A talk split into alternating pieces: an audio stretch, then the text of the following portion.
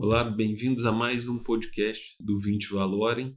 Eu sou André Simões, sócio responsável pela gestão do produto e estou aqui para falar com vocês a respeito do nosso desempenho no mês de dezembro. O mês de dezembro foi um mês é, de valorização da maior parte dos ativos de risco.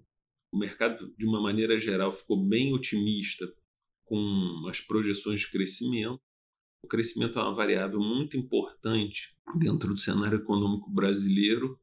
Ele melhora a aprovação do governo, melhora as contas públicas, aumenta as projeções de PIB, né? e o mercado, de uma maneira geral, começou a ficar mais é, otimista com o crescimento econômico para o ano de 2020.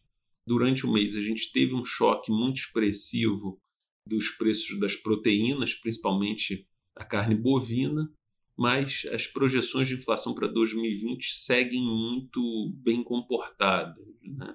A gente acredita que a gente vai passar um bom período com um juro num patamar muito baixo. Então, o mês de dezembro foi um mês de uma rentabilidade bastante positiva no 20 Valore.